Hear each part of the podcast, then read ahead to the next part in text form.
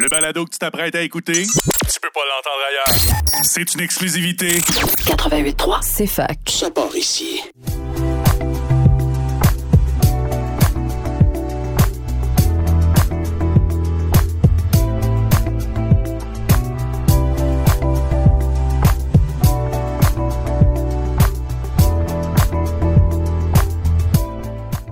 Et bonjour, bienvenue sur les ondes du CFAC à 83, Félix Morin au micro. Et ce mois-ci, encore une fois, vous êtes en train d'écouter les longues entrevues. Et euh, pour ce mois, j'ai décidé d'inviter euh, un auteur, euh, un, un jeune auteur, mais une personne qui est là depuis très longtemps dans le milieu du livre. Donc, c'est ça qui est, intéressant, c'est Monsieur Marc Fortier. Marc Fortier, tu as été enseignant à l'université, mais on va en parler justement de la différence entre un professeur et un chargé de cours. Tu- es présentement aussi éditeur chez Lux Éditeur et tu as aussi écrit deux livres, un, un avec Serge Bouchard qui s'appelle Du diesel dans les veines, qui est en nomination pour le prix du gouverneur général et de cette année. Et euh, ton premier livre, le livre que tu as écrit seul, c'est Mélancolie identitaire, une année à lire Mathieu Bock-Côté. Donc, euh, on va commencer avec une petite question euh, sur le monde de l'édition pour, euh, pour commencer. Je me demandais comment ça va le monde de l'édition en sciences humaines au Québec? Est-ce que c'est quelque chose qui, depuis la pandémie, a beaucoup bougé? Parce qu'on a beaucoup dit que, par exemple, les Québécois lisaient plus, lisaient davantage pendant la pandémie. Et sinon, comment ça se passe généralement dans notre petit, coin de pays, l'édition spécialisée en sciences humaines?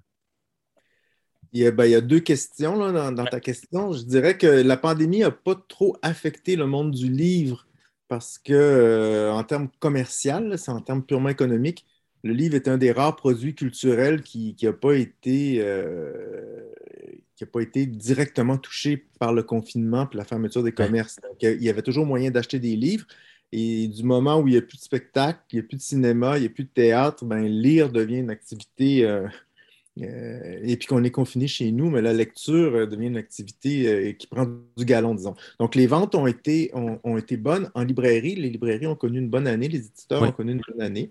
Nous, on a eu des, des- une légère perte, notamment parce que, euh, comme éditeur d'essais, d'histoire et de sciences humaines, évidemment, la fermeture des écoles, des cégeps et des Ah. universités, ça, ça a quand même nuit à nos ventes parce que les librairies universitaires, puis les librairies de cégep, c'est comme des, des lieux de diffusion importants Oui, vraiment. pour un éditeur comme nous. Euh, à la question plus spécifique de comment va l'édition de sciences humaines, mais là, ça, si on prend vraiment sciences humaines pour les sciences euh, au sens strict du terme, je dirais que ça va pas très bien. Hum. Euh, on est loin des grandes années, là, des années 70 où je me souviens, je pense que c'est Maspero qui disait euh, non, c'est pas Maspero, c'est Christian Bourgois, qui est un éditeur littéraire assez important, qui disait au début des années 70 n'importe quel professeur de la Sorbonne euh, qui fait un cours sur, euh, sur le fascisme euh, prend ses notes de cours, fait un livre, puis en vend 10 000 exemplaires. Là, on est en On n'est pas 1971. là. là. Mais là, euh, on n'est pas là du tout, du tout, du tout. Toutes sortes de raisons que je ne pourrais pas euh, expliquer ici. Je n'ai pas d'explication claire, claire, claire, mais le livre de sciences humaines, euh, c'est plus difficile. C'est plus difficile. Je pense que c'est affecté, entre autres, par Internet, dans la mesure où... euh, mais là, c'est vraiment... c'est pas scientifique ce que je vais affirmer là, c'est une intuition basée sur ma propre expérience d'enseignant et d'étudiant. Euh, moi, je suis assez, je suis vieux quand même, assez âgé. Euh, il n'y avait pas Internet quand j'étais au bac, là, donc on fonctionnait, avec, on fonctionnait avec les photocopieuses. J'étais au début des années 90. Et euh, c'est clair que la numérisation des textes pour les étudiants, ça va C'est vite, c'est facile, c'est reproductible à l'infini.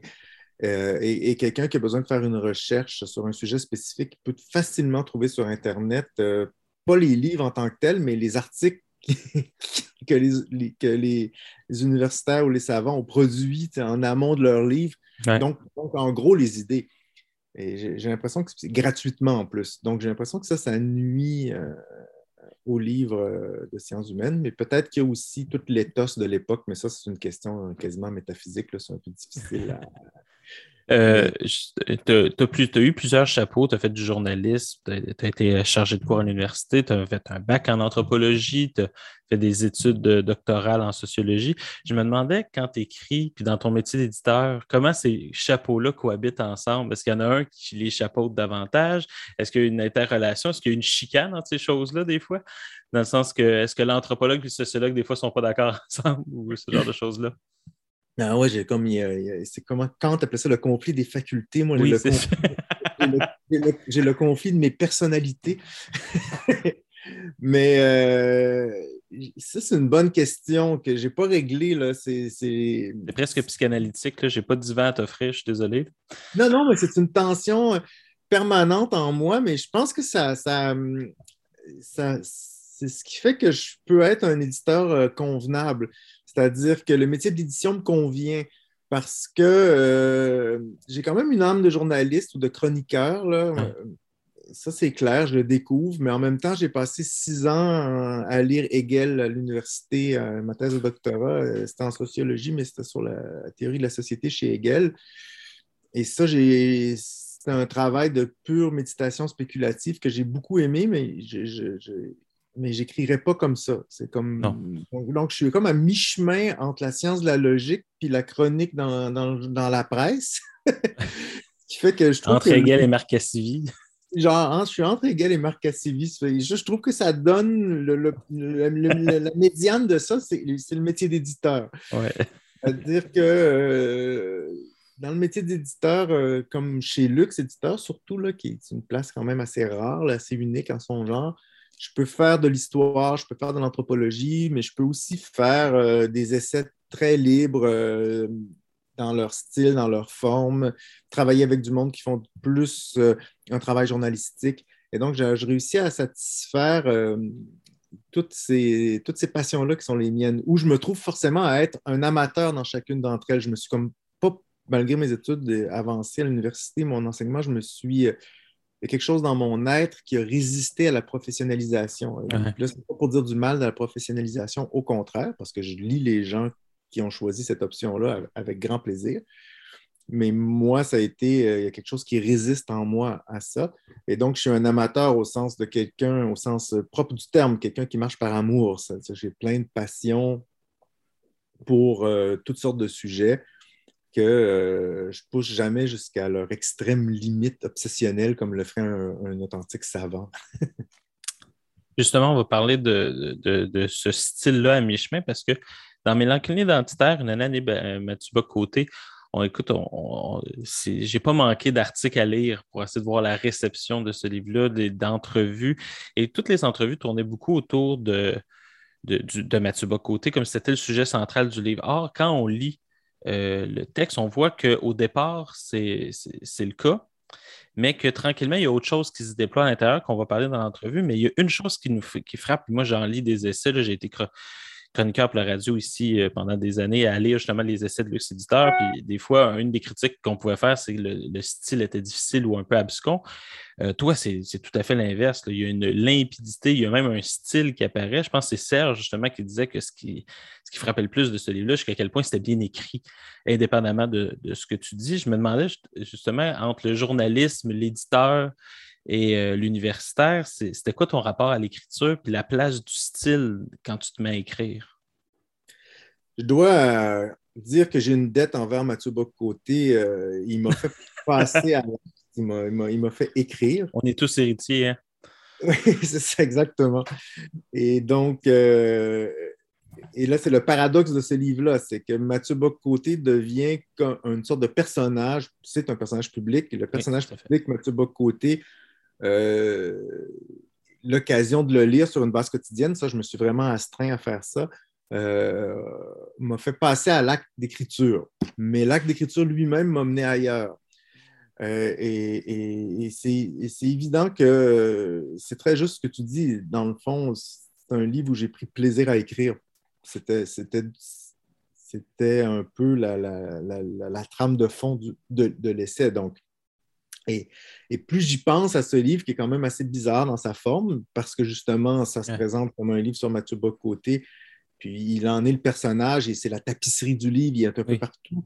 mais en même temps, c'est pas, et là, ça, ça a pu décevoir certains lecteurs ou certaines lectrices, c'est pas un essai de déconstruction du discours de Mathieu Bocoté qui viendrait par une sorte d'analyse de, ses comportements puis de ses contradictions, euh, essayer de l'attaquer. Euh, c'est pas du tout, c'est pas du tout ça. Ça l'est par moment, mais c'est pas essentiellement ça. Et dans lui-même, on a été un peu déçu, voire offusqué de ne pas être vraiment le propre sujet de lui-même. Euh, donc, euh, c'est sûr que l'écriture, pour moi, c'est central. Et, dans le fond, s'il y a une critique à Mathieu Bocoté dans ce livre-là qui n'est pas frontale, mais qui est pour moi fondamentale, c'est de dire, ben, j'en vais en faire une chronique, moi, de l'année qui passe, en contrepoint de la tienne. Puis je vais te montrer ça serait quoi faire une vraie chronique. Hein, comme chronique, c'est parler du temps, parler du monde dans lequel on est. D'accord, pas d'accord avec le fond, c'est une chose dont on peut discuter, mais toi, tu n'es pas un chroniqueur, c'est manifestement, tu es, euh, à la limite un éditorialiste, mais ça n'existe pas dans le Journal de Montréal, ce statut-là. Mais euh, c'est ça, écrire sur le monde. Et euh, on peut pas, dans le livre, à un moment donné, je dis on ne peut pas constamment tourner les mots du monde contre le monde. Mais c'est un peu ça que j'ai fait. J'avais le sentiment que si je si j'embarquais dans la spirale de communication euh, qui, qui est l'espèce de guerre culturelle actuelle où tous les discours attaquent les discours, qui, attaquent, qui engendrent les discours, qui attaquent les discours, ça, tourne un peu à vide. J'avais l'impression que si j'étais juste absorbé par le discours de Mathieu Bocoté, je n'atteindrais pas la réalité du monde d'aucune façon. C'est un peu comme si je disais, il fait partie de la ça fait partie de la réalité, ce discours-là ultra-conservateur, il faut le considérer, mais il faut faire attention au piège de, son autoréférentialité, de, de, sa fermeture sur lui-même, puis pas perdre de vue que la vérité, si, tu me permets ce mot-là, se trouve ailleurs, ça se trouve quelque part. je te permets ce, mot. Et euh, justement, parlant de vérité, on va parler de méthode parce que euh, justement, au début du livre, tu nous expliques un peu ta méthode. Qui, puis là, c'est là qu'on voit qu'on passe de, l'universitaire à l'ECS. C'est tu te bases sur Super Size Me, ce qui est rarement le cas à l'université. En tout cas, moi, je ne pense pas que j'aurais réussi un cours de métaux en disant ça. C'est euh, justement Super Size Me, pour les personnes qui ne se souviennent pas du documentaire, qui ne l'ont pas vu, la personne se nourrit, je pense, pendant un mois euh, que de McDonald's, euh, la, pauvre. Et euh, ensuite, justement, il voit les changements que ça fait à son métabolisme. Toi, tu le présentes dans le livre, on le sent qu'il y a un changement au fur et à mesure que le livre avance justement dans ta façon, on sent qu'il y a quelque chose qui arrive. Justement, il y a des images, on dirait un peu plus, euh, on va en parler de ton oncle Henri, nostalgique qui remonte. Alors, je me demandais juste, euh, euh, qu'est-ce que ça t'a apporté, tu sais, on va dire au niveau des affects, au niveau de la lecture du monde. Est-ce que lire une année Mathieu Bokota a changé ta lunette? Est-ce que ça t'a amené justement à plus penser le passé, une série d'affects conservateurs? Toi, tu es plus progressif, mais comment ça t'a réussi à le. Est-ce que ça a servi de lunette? Et est-ce que ça a changé ta manière de lire l'actualité? C'est euh, je vais avoir de la difficulté à répondre à cette question-là. C'est sûr que oui. Mais comment. Euh, il a fallu te faire prendre des prises de sang puis voir des, psychologues au fur et à mesure de l'année, comme dans le documentaire. Non, non, il ne m'affecte pas tant que ça. J'aurais pas fait ça, lire Mathieu Bocoté une année au complet si je n'avais pas un peu de sympathie pour lui. Euh, tu le nommes aussi d'ailleurs dans le livre, qu'il n'était pas totalement étranger. Non, je trouve que c'est un démagogue. Euh, je trouve qu'il participe à une entreprise euh, médiatique qui, là, plus aujourd'hui même qu'il y a deux ans, m'inquiète beaucoup. Euh, pour, nos auditeurs, maintenant, il est rendu sur CNews en France, qui est, pour plusieurs considéré comme le, Fox News français. Oui, il réchauffe le siège d'Éric Zemmour, puis Éric Zemmour, c'est un authentique réactionnaire au sens classique du terme. Euh, peut-être si pourra avoir l'occasion d'élaborer là-dessus, mais il y a des dynamiques qui sont quand même inquiétantes. Je trouve qu'il est, constamment en train d'engendrer ce qu'il prétend combattre, c'est-à-dire une sorte de dégénérescence culturelle, une propagation de l'indécence dans l'espace public. Il est assez bon pour la, désigner chez ses adversaires, elle existe chez, ses adversaires, il ne faut pas le nier non plus. Non, il y a des travers de la gauche que des fois, Mathieu Bocoté, on peut être d'accord avec. Euh, oui, oui, oui, je suis d'accord avec lui souvent. Là, puis il y, a un langage outrancier qu'il utilise pour, pour dénoncer des folies qu'il voit dans l'université que moi, je peux utiliser en fin de soirée après avoir bu une demi-bouteille de vin, mais je n'écrirai pas ça nécessairement dans le journal. oui, c'est ça l'écart. Ben, l'écart est important parce Oui, que en- en- dans cet écart-là, se logent toutes les nuances euh, d'une réflexion un peu posée sur le cours du monde. Euh, mais en même temps, je suis un étudiant de gauche, j'en publie des pamphlets, j'en publie des livres qui sont unilatérales. Tu sais, c'est- je ne suis pas complètement contre euh, ce type de discours-là. Je pense qu'il peut exister, mais je pense que tous les discours ne doivent pas être avalés par cette, euh, cet esprit-là. Puis on peut, ce qu'on peut dire, c'est qu'en plus, Mathieu Bocoté, d'une certaine manière, représente ma- maintenant la droite au Québec, dans le sens de la droite conservatrice. C'est-à-dire que c'est comme si maintenant c'était ça laissé à droite, alors qu'il y aurait d'autres façons de, de- d'argumenter qui seraient plus précises, peut-être. Ben, c'est ça, c'est là-dessus que probablement que ma confrontation, mon exercice de lecture de, de, de, de, de ces autres, de Mathieu Bock-Côté pendant une année a agi sur moi. C'est-à-dire que euh, moi, je peux avoir des dispositions conservatrices à, à certains égards sur le plan philosophique, sur le, euh, sur le plan historique, euh, mais et- et qui sont d'ailleurs souvent très présentes à gauche. Euh, C'est quand même des gens de gauche qui défendent le patrimoine. Oui, bâti, oui, tout à fait. là. avec le plus de, de- de virulence. Euh, il y a des appels à la- à l'héritage, à, la tradition qui sont fréquents à gauche aux États-Unis. La gauche a une tradition, là, ça n'a pas été inventé en 1972, là, ça existe depuis euh, 250 ans. Euh, donc, il y a juste le beau livre d'Enzo Traverso, Mélancolie de gauche, me semble Ben oui, démontrer voilà. qu'il y a une tradition cachée, justement, euh, conservatrice à gauche qui, qui montre qu'on n'est pas totalement dans un, dans une- un progressisme échevelé, comme dit comme. Exactement, on n'est pas dans la, la politique de la table rase puis de la, de la- de la révolution, euh, on recommence tout à zéro. C'est pas comme ça que les choses se présentent. C'est plus compliqué que ça. Euh, ensuite, euh, je suis un Québécois francophone tout à fait au fait de la fragilité de, la- de sa culture.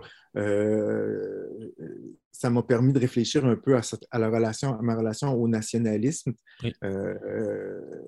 Et donc, euh, je, c'est- je- je partage ces soucis-là, on pourrait dire, avec lui au sens large du terme, mais je ne les interprète pas de la même façon que lui.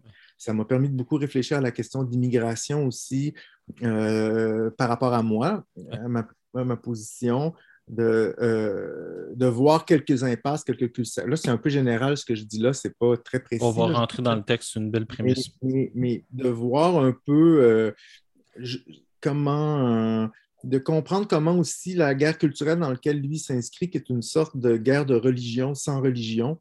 Donc, j'aurais quasiment envie de dire sans foi au sens le plus éminent du terme, puis sans théologie, pour, ça veut dire sans pensée, parce que la théologie, malgré son caractère dogmatique, contient toujours une philosophie.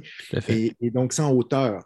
Ces guerres de religion-là, euh, qui sont des pures guerres culturelles, ils sont d'affirmation par la force de valeur, qu'on soit à gauche, qu'elle soit libérale ou euh, conservatrice, peu importe le pôle. Ça m'a permis de voir qu'il y avait quelque chose, qu'il y avait un piège dans cette, spirale-là que je n'arriverais pas à désigner avec une grande clarté, mais ça m'a permis de me méfier à la fois de mes élans, je dirais, libéraux et à la fois de mes élans conservateurs. Mais euh, ça ne me permet pas nécessairement de me positionner avec force. Je suis conscient de tenir presque un discours de politicien en ce moment. Suis mais c'est difficile de tr- trouver l'entre-deux dans ce genre de choses-là parce qu'on on pourrait dire qu'une partie de la gauche et une partie de la droite s'inspirent tous les deux de Gramsci puis l'idée d'émogi- Ouais. d'hégémonie culturelle. Puis on sent que maintenant, ça fait comme une espèce de guerre culturelle qui qui n'était pas pensée par Gramsci, mais que maintenant, on est en train peut-être de, de vivre euh, au Québec ou euh, dans, du moins dans, dans des pays francophones. Mais ça m'a permis de confirmer quand même qu'un des grands enjeux, confirmer chez moi une conviction assez vieille, euh, qu'un des grands enjeux de l'époque contemporaine, c'est ce que j'appellerais l'oubli de la société. C'est Hmm. vraiment un, un- une- un ravalement du discours sur euh, une psychologisation du discours politique, un- un- une, une idéologisation des conflits de, de- de politique, et puis euh, un- une- la société comme tiers symbolique, là, euh, elle est complètement dévalorisée dans ces discours-là, elle n'existe plus vraiment. Et euh, là, là-dessus, il y a vraiment un conformisme et de gauche et de droite, euh, une adaptation et de gauche et de droite à un état de fait. Euh, et là, j'avouerai que ça, ça m'inquiète beaucoup. Qu'est-ce qui t'inquiète? C'est quoi les conséquences que tu vois de ça? ben, c'est que ça prend un. C'est que c'est qu'à partir du moment où il n'y a plus de tiers, Ouais. s'il n'y a plus de il, il reste juste le je et le tu. Puis entre le je et le tu, il reste juste les coups de poing. Là, Ouais, je vais aller je vais vite en affaires, là, mais il reste juste la politique. La politique, c'est un rapport de force. il y a un, un juriste fasciste que j'ai beaucoup lu qui s'appelle Carl Schmitt, Oui. qui va dire euh, la politique, c'est la capacité de désigner l'ennemi. Carl Schmitt, c'est un constructiviste radical. Le fascisme, c'est un constructivisme radical. Euh, pour Carl Schmitt, qui est aussi un catholique, il n'y a aucun problème à dire que le monde est dépourvu de sens. Je veux dire, Saint, Saint-Augustin disait c'est quoi la différence entre un empereur puis un pirate? C'est le nombre de ses soldats. Euh, et, et donc, euh, c'est des phrases, évidemment, ça a du sens. Empiriquement, ça a du, Oui. du sens. Euh, et donc, euh, pour Carl Schmitt, il n'y a pas.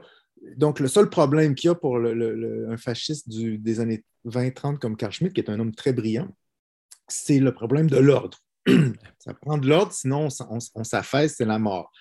Et donc, l'ordre, euh, mais comme l'ordre, comme il n'y a pas de rationalité dans le réel, comme il n'y a pas de socialité, l'ordre doit être imposé. Puis l'acte même de l'imposer et de réussir, et là, ça, c'est vraiment, on est dans une pensée réactionnaire forte. Euh, l'acte même de l'imposer, ça, serait- ça, serait- ça donne l'espérance qu'il y a quelque chose de plus que euh, le monde fini. Ça donne l'espérance qu'il y a un Dieu dont on ne peut pas vraiment parler. Et donc là, je fais, je fais vraiment un long détour, mais s'il y a juste de la politique, Ouais. s'il y a juste des rapports de force, puis que ces rapports de force-là ne sont pas euh, soumis à l'idée qu'il y a quand même un principe à découvrir dans le monde, euh, même s'il reste toujours un peu insaisissable, puis qu'il n'y a pas entre nous toujours quelque chose de constitué et donc quelque chose à constituer, eh bien là, on s'en court à notre perte. Ça, c'est mon, mon point de vue. Ça prend un tiers. Euh, mais le tiers, euh, c'est ce qu'on appelle la société. Et que- et, et- et évidemment, c'est un tiers qui n'est pas euh, fixe. Euh, Je suis pas en train de dire que. C'est un tiers mouvant, donc il faut toujours réadapter le jeu et le Oui. dessus dans- en fonction de Oui, c'est clair, c'est clair. Les sociétés changent, ça, c'est assez établi. Là. On va pas, on va pas chercher un livre qui va nous dire c'est quoi la recette sociale. euh, mais euh, le fait de tout ramener à un rapport de force, je trouve que c'est vraiment quelque chose de, de- de- Ça existe, le rapport de force. hein. Je ne suis pas en train de dire que ça n'existe pas. Le conflit, euh, le frottement des glaives, ça produit de la lumière aussi. ça produit des étincelles. Euh, c'est important, la politique, mais la politique, elle doit être ordonnée à quelque chose qui la transcende. Ouais, c'est ça. On ne fait pas de la Sinon- politique pour la politique, on a fait de la politique pour quelque chose. Exactement. Et là, euh, je trouve qu'on a tendance à vraiment tout ramener au niveau d'un de pur rapport de force. Je suis sûr que la gauche a tout à perdre là-dessus parce qu'elle va jamais, elle n'a jamais, elle a pas la puissance de son côté. Non. elle, a l'illusion de la puissance, parce qu'elle elle a des postes dans des de, profs d'université, elle, elle- a trois, quatre émissions de radio, puis une demi-douzaine de chroniqueurs, puis elle, contrôle euh, trois, quatre organismes de subvention culturelle, puis elle, change les formulaires du gouvernement. comment les formulaires du gouvernement sont, faits, mais face à, face à des manias de la presse multimilliardaires, puis à l'industrie euh, à- militaire, euh, puis à l'histoire réelle, c'est que dalle, là, ça. S'il reste juste la force, ça ne peut pas tenir. C'est parce qu'il y a quelque chose de plus que la force que ça peut tenir. Hum, Puis même si cette chose-là, ça serait dangereux de penser, d'avoir l'illu- l'illusion qu'on la comprend vraiment totalement, et on ne peut pas renoncer à la viser. George Orwell, il disait, et là, je sais que toi, tu es un foucaldien, c'est pas une phrase qui, va, qui, qui- qui pourrait te plaire, mais quand même, je pense que c'est important. George Orwell, il disait, le, il disait, le totalitarisme, ça commence quand on renonce à toute visée de vérité. Hmm. Puis il ajoute à quelque part euh, que celle-ci existe ou pas, importe peu. Que Ça, si ce on- serait pas long d'une phrase foucaldienne, par exemple. Oui, la, de- la deuxième partie, oui. Mais je pense que c'est Orwell, c'est pas un philosophe, donc il peut. Mais Orwell, qui- de vérité objective, ce qu'il voulait dire, c'est que toute personne individuelle qui adhère à une valeur, qui porte un jugement sur le réel, qui s'engage dans l'action, si elle ne pense pas qu'elle est en train d'œuvrer à faire euh, apparaître quelque chose qui, qui existe indépendamment d'elle, donc ça n'a pas l'humilité de, se soumettre à ce- à ce principe-là, elle va tomber dans une sorte de délire qui, pour George Orwell, euh, dont- que- qui, pour George Orwell, trouve, disons, sa forme la plus extrême dans euh, le nazisme et le stalinisme. Tout à fait. Euh, Mais en fait, là-dessus, c'est même si je suis foucaldien, je pourrais te dire que je suis tout à fait d'accord parce qu'on peut rien construire avec Foucault, mais on peut critiquer beaucoup de choses. C'est c'est une différence. On pourrait peut-être euh, être d'accord là-dessus.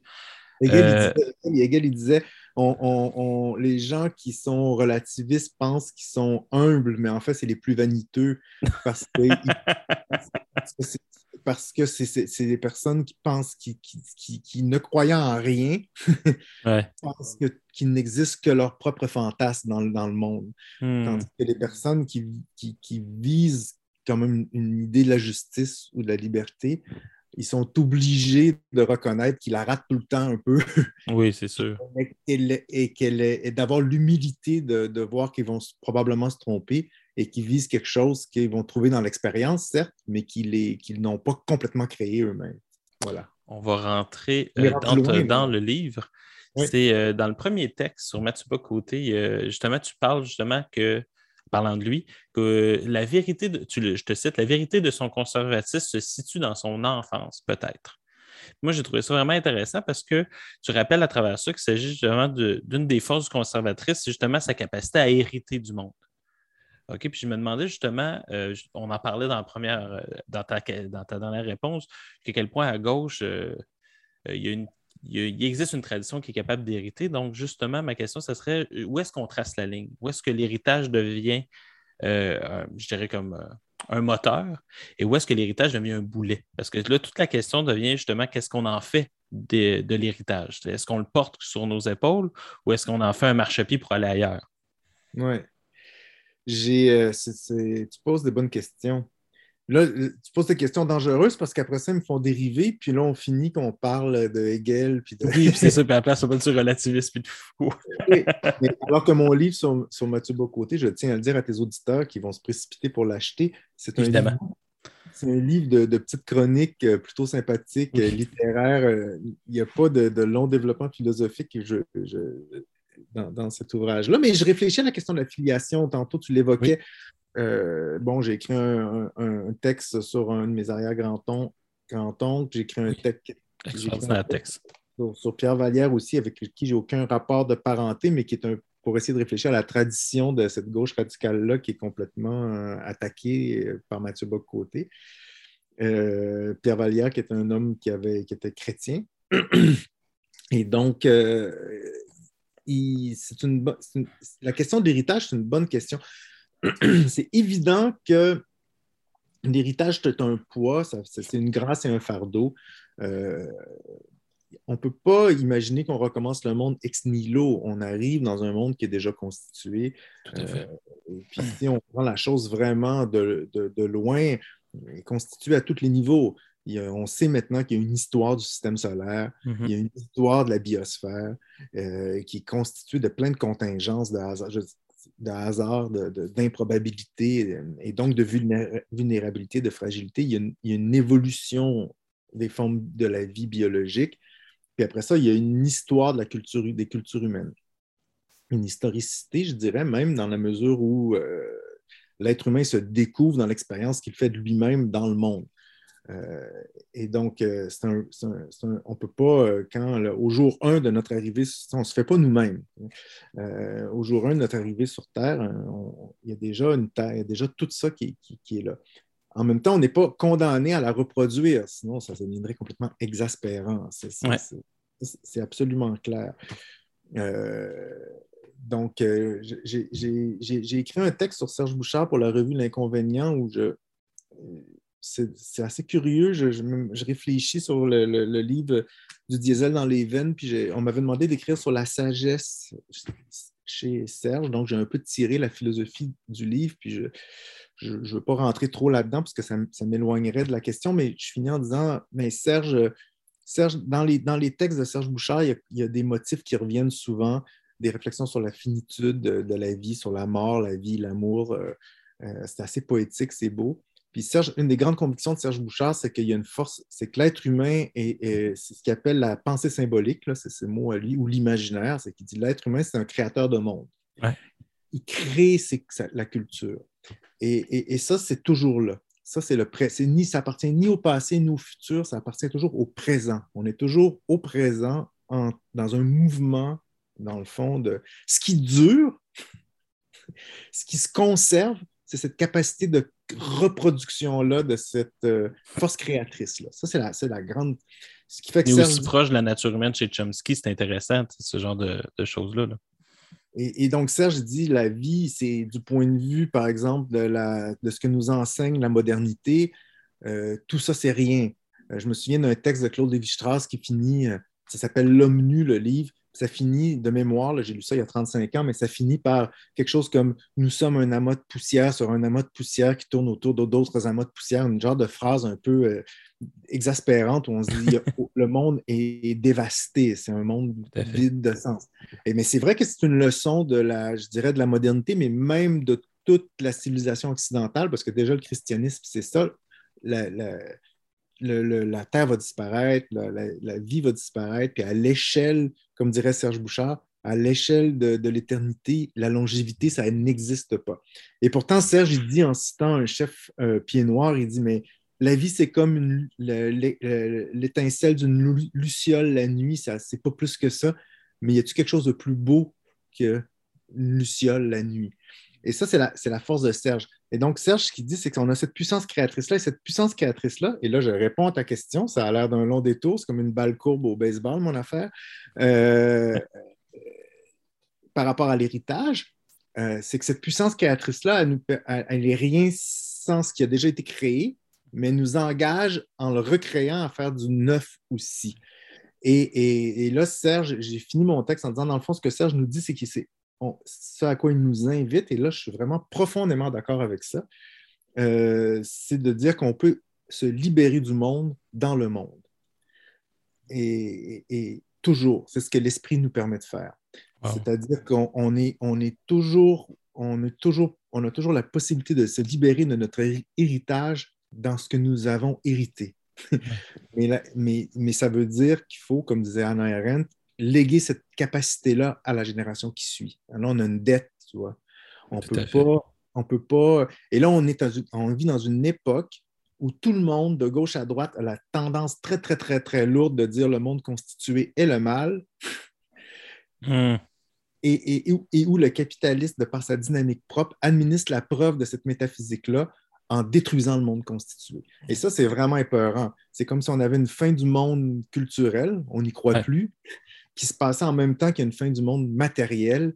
Euh, les systèmes de production sont en train de- d'en finir avec la finitude du réel. Euh, là, c'est un peu apocalyptique posé comme ça, mais c'est pour ça, je pense que cette, euh, disposition conservatrice-là, se soucier de la fragilité de ce qui a été hérité, a une valeur pour moi aujourd'hui. On va parler justement de ce conservatisme-là. Tu m'as appris un oxymore, euh, Marc. C'est euh, conservatisme transgressif. Est-ce que tu serais capable de m'expliquer c'est quoi un conservatisme transgressif? Ça va nous parler de peut-être nous permettre de parler un peu d'Éric Zemmour. Mais moi, c'est une chose qui m'a frappé. euh, on, est, on, est, on est rudement philosophique ce matin quand même. hein. Oui, Euh, bien, ça paraît qu'on a juste un café. Après deux, je pense qu'on aurait été plus terre à terre, peut-être. Moi, c'est quelque chose qui me frappe, euh, qui m'a beaucoup frappé chez Mathieu Bocoté, puis c'est vraiment, là, ça s'est poussé à son extrême chez Éric Zemmour. Zemmour puis Mathieu Bocoté, ça, ils jouent dans la même équipe, je dirais, mais c'est pas le même type de joueur. Faut- Non, non, non, c'est ça. il y a des distinctions à faire entre les deux. Euh, c'est que euh, Mathieu Bocoté, par exemple, constamment va dire que l'époque actuelle le révulse. Ouais. Et, et- et il a déjà écrit à quelque part, euh, parce qu'il est assez transparent malgré tout, euh, il a déjà écrit quelque part, euh, je me pose la question, est-ce que je dois l'affronter directement, de manière, frontale, combattre de manière frontale l'époque, ou essayer d'être plus sinueux, c'est pas le mot qu'il utilise, mais plus habile. Zemmour, lui, c'est l'attaque frontale. Il va utiliser des mots comme il faut faire une révolution, il n'y a plus rien de bon dans l'État tel qu'il est aujourd'hui. Euh, Mathieu Bocoté a choisi, il déteste autant l'époque, mais il choisit une, une, une, une, voie plus oblique pour euh, la rejeter. Mais c'est paradoxal parce que là, on parle d'un conservateur. Donc là, on peut se poser la question, mais qu'est-ce qu'un conservatisme dont le propos consiste à dire tout ce qui est est détestable ou l'essence de ce qui est est détestable? Il n'y a rien à conserver. Mais il- il- manifestement, non. Et c'est là qu'il y, a, euh, il y a quelque chose qui. qui bon, c'est un paradoxe si on prend vraiment beaucoup de distance. c'est un paradoxe du conservatisme qui existe depuis la naissance même de, ce courant politique-là. C'est un courant politique qui est né après la Révolution française. pas besoin, le, conservatisme politique n'a pas besoin d'exister avant la Révolution française puisque la société est conservatrice, on va dire. c'est une fois qu'il y a euh, les prétentions de euh, l'état de droit bourgeois révolutionnaire, comme disait Max Weber, une fois que la révolution est faite, que là, tout d'un coup, les vieilles élites sont obligées de se battre pour se maintenir en place et invente un courant politique qui vise la restauration. Et donc, le conservatisme est déjà euh, pris dans un paradoxe où il s'agit de, conserver... au monde ancien. Oui, c'est ça. donc, c'est une projection vers l'avenir. Oui. Donc, il faut détruire ce qui est le présent pour créer un avenir qui en fait le passé. Sauf qu'en 1815, il y a encore des rois, il y a encore des aristocrates, il y a encore des mœurs. Euh, l'ancien régime n'est pas complètement détruit. Pas éteint. Euh, là, là, en, pleine postmodernité, au début du 21e siècle, euh, il ne reste plus rien de ça. Les derniers, derniers aristocrates, donc le, conservatisme, les derniers aristocrates se sont compromis avec le nazisme et le fascisme, ils sont laminés, ça n'existe plus en Occident depuis 1945. Ces forces-là, c'est purement décoratif. Sont... Puis quand ils restent comme la reine, ils sont intégrés dans la reine d'Angleterre, sont intégrés dans le Star System. Donc, tu sais, ils il y a Paris Hilton, la reine d'Angleterre, tu sais, puis les, ça doit déranger Mathieu Bocoté parce que la reine est canadienne, donc là, ça doit amener un, choc des valeurs. Un choc des valeurs. Donc là, qu'est-ce que ça veut dire être conservateur? Moi, moi j'ai fini mon livre en disant j'ai lu pendant un an, puis je n'ai pas compris encore qu'est-ce qu'il voulait conserver. Mais il y a une part d'hypocrisie, je dirais, là-dedans, ou de malhonnêteté, ou de, stratégie rhétorique. Je ne sais pas, là, ça, sera au lecteur ou à vous de juger, mais euh, c'est clair que, par exemple, une des marques distinctives du conservatisme, c'est toujours de désigner une élite naturelle euh, appelée naturellement à gouverner. Ça, c'est vrai depuis Platon. Euh, c'est la justification. Les Grecs justifiaient ainsi l'aristocratie. L'aristocratie, c'est la personne qui, par nature, est appelée à, l'aristocrate, c'est celui qui, par nature, euh, est excellent et est appelé à gouverner. Et, donc, le conservatisme a toujours eu cette idée-là. Et là, euh, mais il la désigne jamais, cette élite-là. Mais on comprend très bien que c'est l'élite économique parce que c'est ça le conservatisme. Et il y a des sociologues aux États-Unis qui ont beaucoup réfléchi à ça depuis les années 50. Un de mes préférés, c'est C. Wright Mills. Euh, ça, c'est vraiment un sociologue des années 50 qui a écrit un livre qui s'appelle L'élite du pouvoir dans le milieu des années 50. Et il y a un chapitre dans ce livre-là qui se dit comment on peut, comment, comment peut-on être conservateur aux États-Unis? Les États-Unis, c'est une société du mouvement, c'est une société de la transformation, c'est une, société de la transgression permanente de tout ce qui est établi pour la création de neuf. Mais il dit l'élite aux États-Unis, c'est l'armée, c'est les patrons des grandes entreprises. En gros, c'est les bureaucrates du gouvernement. C'est les trois, les trois euh, grandes figures de l'élite. Et ce n'est pas du tout une élite, euh, c'est une élite qui est qui, dont, qui, mais qui n'est pas conservatrice. Elle est, elle est, à proprement parler, elle est, j'oserais même dire révolutionnaire au sens qu'elle est c'est le, c'est le caractère révolutionnaire de l'économie capitaliste. Elle est constamment en train de, de transformer le, monde. Donc, ça, ça c'est, l'élite qui fait la première révolution industrielle, la deuxième, la troisième, puis qui attend la quatrième avec l'excitation. C'est, c'est l'élite qui, qui, qui, est à la tête de puissantes organisations économiques euh, qui réinvestit constamment sa puissance dans la transformation du, réel. Donc là, euh, c'est au service de ça qui est Mathieu Bocoté, mais ça, de ça, il n'en parle jamais. Non. en fait, ah, c'est super intéressant ce que, tu, ce que tu viens de dire. On va, on va essayer de le, déployer autrement. Euh, tu nommes, dans le fond, que son modèle, et tu as totalement raison, c'est Raymond Aron. Euh, Raymond Aron, on peut, faire beaucoup de critiques de Raymond Aron. Il y a, deux Raymond Aron. Il y a le chroniqueur et il y a le philosophe, professeur d'université, sociologue. Euh, Aron, ça restait un grand lecteur de Marx, de Keynes. Euh, c'était même lui le secrétaire du fameux colloque Lippmann sur le néolibéralisme. C'est-à-dire que Raymond Aron, on pourrait dire qu'il y avait vraiment une, pensée de l'économie politique présente chez lui. De l'autre côté, justement, puis même si Raymond Aron se plaçait du côté du libéralisme, il reposait quand même une partie de sa sociologie sur le, conflit de la division du travail. Or, Mathieu Côté, sur quoi il fait reposer la société, lui? Comme sociologue, c'est sur quoi qu'il fait reposer ça? Mais là, c'est c'est vraiment. Là, on voit, admettons qu'on fait la comparaison Mathieu Bock-Côté, Raymond Aron. C'est ingrat quand même. Mais il n'y a pas grand monde. Tu sais, on peut dire ce qu'on veut d'Aaron, là, mais les mémoires, c'est c'est un- c'est le fun à lire. c'est- Donc, euh, il n'y a personne ça, qui est de ce niveau-là, nous- ni nous, là, mais quand même, Ouais, c'est ça ça. son modèle. C'est-à-dire qu'il faut quand même regarder le- les, les gestes en parallèle. C'est comme si je disais, on va comparer euh, Félix Morin à, à- à- Michel Foucault ou Marc, Marc Fortier à Kant. Je ne sais pas, là, on Oui, s'en sortirait pas. Hegel. Ouais, Hegel, c'est- on serait humilié tout de suite, ça ne Oui, prendrait pas cinq secondes. Donc, je ne veux pas faire cette opération-là avec Mathieu Bock-Côté puis dire. que- Mais quand même, il faut relever qu'on différence. imagine mal Raymond Aron en train de vociférer sur ses news.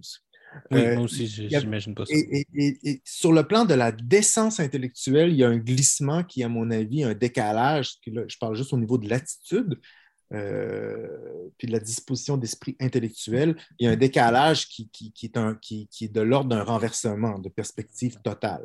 Euh, là, on ne peut pas se réclamer de Raymond Aron, puis euh, jouer du tambour comme ça en permanence sur les médias. euh, ça n'a comme pas de sens, Non. euh, intellectuel en tout cas. Raymond Aron, c'est un véritable et authentique intellectuel. Il y a aussi, c'est lui qui a, inter- qui a introduit Veblen en France. Ouais.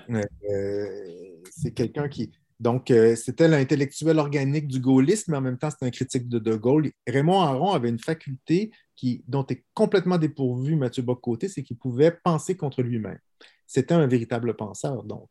Mathieu Bocoté, c'est essentiellement, en tout cas, le personnage dans l'espace public, parce que je ne sais pas dans la vie privée, je, pense que c'est un vrai lecteur et quelqu'un qui, réfléchit, mais le personnage public, euh, c'est pas un intellectuel, c'est un démagogue. Je, ne dis pas pour l'insulter, je pense que c'est objectivement un, ou un disons qu'on va être vraiment poli, un éditorialiste.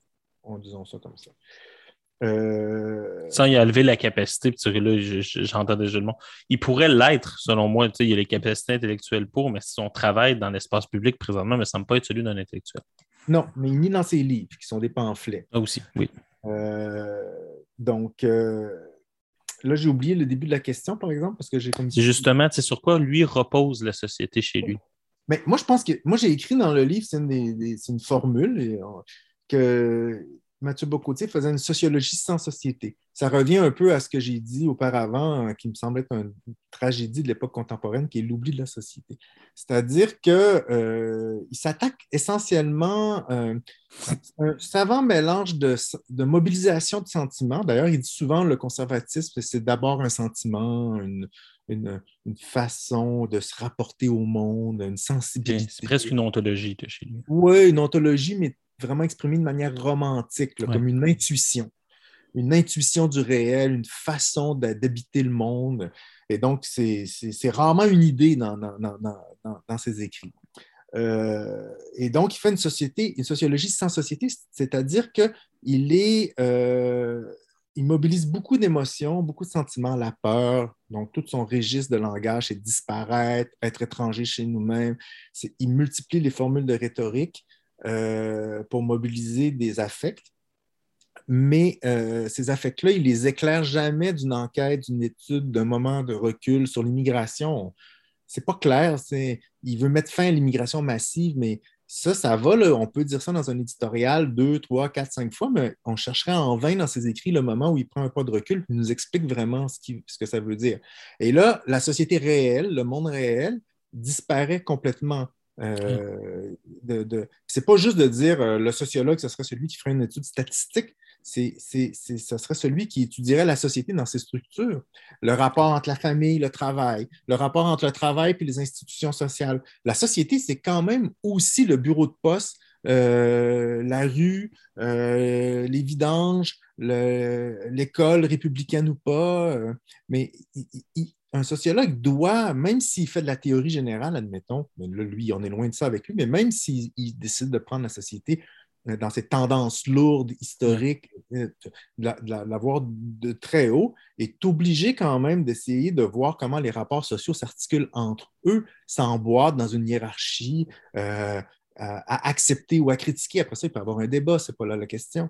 Mais euh, on peut bien trouver que Bourdieu, euh, c'est court, admettons qu'on est conservateur, mais, euh, mais chez Bourdieu, il y a quand même une image de la société qui se déploie. on peut la contester, mais il y a un rapport entre l'école, l'État, la culture, une mesure de l'écart de l'écart qui existe entre les visées idéologiques de la société puis son effectivité, sa réalité empirique. C'est pas un travail de sociologue, c'est de se dire comment, c'est un effort de compréhension du monde. Après ça, il peut être fait dans un esprit de combat norme politique. Euh, Bourdieu, il n'a pas échappé de toute manière, lui non plus.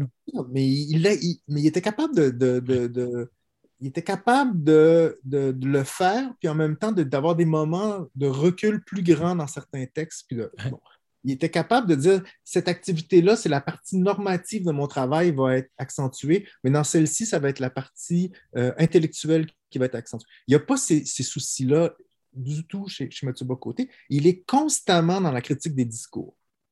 Et donc, toute sa critique sociale, c'est une critique euh, typiquement paranoïaque de, la droite radicale, qui avant c'était le communisme, après, bon, là maintenant c'est les woke, avant c'était les femmes voilées. Euh, on est passé du communisme au woke, c'est dire comment la gauche perd en vitesse. Oui, non, non, mais là, écoute, de toute façon, on, comprend, on comprend, on comprend pas vraiment euh, clairement. On comprend sans comprendre. C'est très efficace. C'est toujours chez, avec beaucoup de côté, on comprend sans comprendre parce que euh, ça tient par l'affect. Si les woke nous énervent hmm. vraiment beaucoup, on n'a pas besoin vraiment de savoir où ça commence, où ça finit, les woke, il suffit juste de mettre ce qui nous énerve là-dedans. Puis là, tout d'un coup, euh, on découvre que c'est une émanation de l'extrême gauche de mai 68 puis des Radical 60 selon ces, mots, qui ont, euh, notamment sous l'influence de la French Theory, donc de Deleuze, de, de Foucault, euh, Derrida, par une opération d'alchimie, ont transformé la, la, la, vulgate marxiste euh, de, des luttes de, classe sociale en lutte de domination tout azimut qui se décline dans tous les rapports sociaux qu'on peut trouver euh, selon ce qui nous convient. C'est vraiment comme ça qu'il décrit ça. Fait que là, on passe de Marx à Foucault. à Trudeau. Pour finir avec Charles Taylor. avec Charles Taylor puis Trudeau, puis Mathieu Bocoté qui dit à la télévision française que la Constitution canadienne, c'est woke et que le Canada, c'est le wokistan. Et là, il a vraiment dit ça. Et là, l'opération intellectuelle, il faut vraiment avoir fait l'économie d'une étude réelle et sérieuse du mouvement des institutions sociales hein, historiques pour arriver à des phrases, je veux dire, aussi absurdes que ça. Parce qu'au fond, si on prend la première le premier morceau de l'équation, c'est des marxistes euh, maoïstes qui ont fini avec Trudeau. Mais il n'a pas dit que Trudeau est un maoïste, si mais il a glissé de proche en proche comme ça. Puis, puis, quand même, entre Foucault et Marx, c'est pas gentil. Je sais bien que Foucault est un grand ami d'Althusser, mais quand même, il y a, il il y a, un écart, là, tu sais, je veux dire. Il y a une révolution épistémologique, il y a une révolution intellectuelle qui se passe hein, euh, et qui est très intéressante à étudier eu égard justement aux transformations de la société. Mais ça, il s'en fout. Ça ne l'intéresse pas. Ce n'est pas son problème à lui. Son problème, c'est d'en finir, c'est son problème d'hégémonie culturelle, comme, comme tu l'as dit au début, c'est d'en finir avec, euh, euh, avec ce qui reste de culture. avec les, les, on pourrait dire, la avec le socialisme systémique. Oui. c'est que le néolibéralisme en a fini avec toutes les institutions du New Deal d'après-guerre. Il ne reste plus rien de ça. Et, euh, maintenant, le néolibéralisme n'a plus d'élan, euh, je dirais, euh, politique, idéologique, parce qu'on est dans un système néolibéral. Ce n'est pas tout à fait conforme à l'utopie. Non. Entre Gary Becker et la société québécoise, il y a des écarts. Il y a des écarts monstrueux. Mais là, on est le plus loin qu'on a pu aller. George Bush a essayé d'abolir au début des années 2000 les fonds de pension. Ils ont vu que ce n'était pas possible. ils sont allés le plus loin qu'ils pouvaient aller. On est dans le système. ça ne peut plus se justifier en disant on se débarrasse des syndicats, c'est fini, il n'y en a plus de syndicats aux États-Unis. Ça peut plus, bon, euh, ça peut plus justifier dans le combat contre les institutions héritées de la social-démocratie, ils sont réduites à leur plus simple expression. Et il faut, et ça c'est très clair dans les textes de Mathieu Bocoté et dans ceux des gens qui euh, euh, saluent son œuvre, il faut donner un supplément d'âme aux politiques conservatrices qui ont été euh, qui, ont, qui avaient été jusqu'à il y a une dizaine d'années strictement économistes, économiques. Pour Mathieu Bocoté, cette, la cause en est en était que les, gens conservateurs avaient cédé, étaient trop progressistes, avaient cédé à l'esprit de mai 68, toutes les valeurs culturelles libéral, puis il avait dit ben, on va avoir le capitalisme plus le mariage gay. Puis là. Euh... C'est trop, là. Mais là, côté, il dit non, ça ne peut pas marcher comme ça, une société. Ça prend un, ressort psychologique plus fort pour qu'il y ait une adhésion. Et là, il faut donner un supplément d'âme au, conservatisme. Et là, on le radicalise. Et là, on assiste à une radicalisation de la droite partout. Et c'est ça qui ça, c'est le programme intellectuel de euh, auquel Mathieu Bock participe, je dirais. Et, et, euh, donc, euh, c'est, comme le dernier acte de l'oubli de la société. Justement, on va, on le parler dans le contexte québécois. On sait que Mathieu Bocoté, puis on peut lui donner, euh, on peut le critiquer, mais on peut dire qu'il aime beaucoup, du moins le Québec. On pourrait en parler sur le Québec, si c'est un concept ou une réalité empirique chez lui, mais il aime le Québec, les lettres une à côté des autres. Euh, et il aime aussi son histoire, du moins il dit l'aimer. Et quelque chose qu'on entend très peu parler, très peu parler dans ses textes par rapport au Québec, euh, il y a une surreprésentation de Lionel Gros, on pourra en parler, tu vas sûrement en parler. Mais c'est quoi son rapport à la Révolution tranquille, justement, pour faire un lien avec son conservatisme transgressif, peut-être? Mais moi, dans les livres que j'ai, j'ai pas lu tous ces livres, hein, parce que je m'étais contraint à lire ses articles sa production pendant une année, mais j'ai, quand même lu un certain nombre de ses premiers livres. Euh, ses, premiers livres euh, sur la dénationalisation tranquille, Fin de cycle aussi. Fin de cycle. C'est les livres que j'ai trouvés les plus consistants personnellement parce que justement, euh, à cette époque-là, il était encore très concentré sur cette question-là euh, du destin du Québec historique. Et là, il réglait ses comptes avec euh, la Révolution tranquille ou tout le mouvement du néo-nationalisme des années 60, 70, 80, disons 1960-1995, on va dire ça comme ça, jusqu'au dernier référendum. Et là, son problème politique, à mon avis, c'était comment on peut régénérer, redonner un élan au mouvement souverainiste, au mouvement indépendantiste après la défaite de 1995. Et lui euh, considère que c'est le conservatisme, le nationalisme conservateur qui pourrait redonner un élan euh, au souverainisme, parce que le souverainisme est devenu, euh, avec le Bloc québécois de Duceppe, par exemple, euh, était comme prisonnier de son administration tranquille de l'État, technocratique, puis une fonction publique, ça ne fait pas une nation. En gros, là, euh, il n'y a pas tort d'ailleurs. On peut pas. C'est vrai qu'on ne va pas commencer à risquer sa vie pour sauver un bureau de fonctionnaire. C'est pas comme. la, patrie, la patrie, c'est la cité. Euh, la cité de Périclès, ben, il n'y avait pas de fonctionnaires là-bas, c'est les esclaves qui faisaient ça, mais bon, c'est juste pour faire image. La, la patrie, la cité, le, le, corps politique pour lequel on serait prêt à faire quelques sacrifices, ça ne peut pas euh, être réduit à trois formulaires puis à quatre règlements bureaucratiques. Il, a, il, a, un point euh, avec, avec cet argument-là. Donc, dans ces livres-là, il y avait une réflexion. Et, mais là où son, sa réflexion me semble très, très problématique, et là, là-dessus, euh, sans issue, c'est qu'il y a il, y a comme eu une, réflexion critique qui a été faite au Québec sur l'auto-interprétation de la Révolution tranquille, on pourrait dire, chez les intellectuels, qui est un débat très intéressant sur lequel euh, je ne veux pas revenir ici parce que là, déjà, je trouve que mes digressions sont un peu euh, étourdissantes. Ça, serait vraiment rajouter une, euh, une colossale. mais lui, il me semble, pour sauter à la conclusion, sans démonstration, euh, à être vraiment dans une position de rupture par rapport à l'héritage de la Révolution tranquille. Pas sur tous les points. Puis comme, il est, comme il Mathieu Bocoté est constamment en campagne politique, euh, euh, parce que c'est vraiment très important à comprendre ça. C'est comme une sorte de Jean Charest, de, il répète toujours les mêmes choses. Il est assez habile pour évoquer beaucoup en disant peu. Il est vraiment fort pour ça. C'est comme un politicien, Mathieu Bocoté, mais un politicien en campagne. Euh, pour ces raisons-là, c'est toujours un peu difficile de savoir qu'est-ce qu'il abandonnerait et qu'est-ce qu'il conserverait dans le détail. Mais euh, à mes yeux, ce qui pour moi a été le grand moment, je dirais, quasi constitutionnel de la Révolution tranquille, qui est euh, à la fois, disons, le point il y a comme deux moments. Il y a le moment de la construction des institutions sociales, qui était beaucoup lié au keynésianisme sur le plan économique, mais bon, le système d'éducation, euh, la caisse de dépôt, bon, on connaît ce discours-là. Mais il y a un autre moment symbolique qui est très important, qui est très politique, c'est la loi 101. Et, ce moment-là vient, à mon avis, ça c'est une ma lecture, évidemment, j'imagine que dans un colloque, ça serait contesté par plein de monde. Euh, ce moment, la loi 101 vient clore la naissance du Québécois. Mhm. Et quand René Lévesque se fait élire, euh, il fait son discours, euh, la foule au centre Paul Sauvé crie Le Québec aux Québécois. on est en 1976. 17 ans auparavant, tout le monde se disait Canadien-Français. Mon grand-père s'est dit Canadien-Français jusqu'à la fin de ses jours, parce que c'est comme ça qu'il l'avait appris quand il était bébé, euh, quand il était enfant. Et moi, je me suis toujours dit québécois, c'est irréfléchi. Donc, il y a eu une transformation d'identité et, que moi, sociologiquement, j'interpréterais ainsi.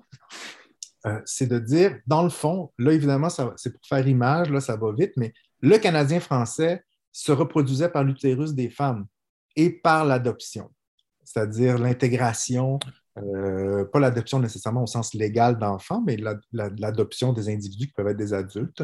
Donc, sur un mode ethnique au sens le plus noble du terme, comme on a vu euh, chez les êtres humains depuis des dizaines de milliers d'années.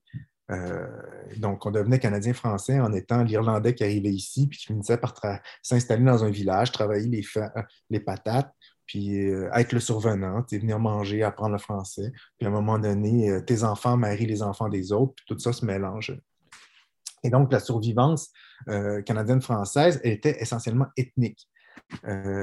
et le mouvement de la Révolution tranquille a créé, a, dit, bien, on va mettre le sort de cette communauté-là entre les mains de l'État, d'un corps civique. Pas de l'État comme bureaucratie, mais d'un corps civique le point culminant de ça aurait dû être l'indépendance du Québec, mais ce n'est pas arrivé.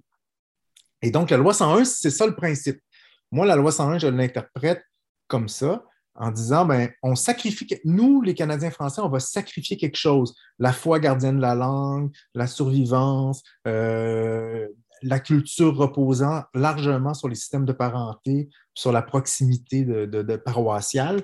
Euh, on va sacrifier ça puis on va, on va remettre donc notre culture entre les mains de l'État. Mais en échange, on va contraindre tout le monde qui arrive ici à participer à ce projet-là en apprenant le français. Ça, c'était le deal pour moi. C'était comme là. Et là, euh, évidemment, Godin, euh, l'évêque, euh, tous ces gens-là, Parisot, quand ils font ça, il n'y a pas tant d'immigration que ça au Québec. Non. On est vraiment terre à terre. Et, et, après la défaite du référendum de 95, il s'est mis à avoir beaucoup d'immigration au Québec parce que c'est un mouvement mondial. Mais c'était l'accomplissement de ce dessin-là, c'était de dire euh, il n'y aura pas de revanche de berceau. si la société québécoise, française en Amérique du Nord a un avenir, ça va être en s'ouvrant à l'autre, mais en contraignant l'autre à accepter, pour reprendre le thème du début de notre conversation, un héritage. Mais un héritage qui va être, là on est vraiment pile poil dans la poursuite de notre réflexion, un héritage qui va de ce fait être transformé.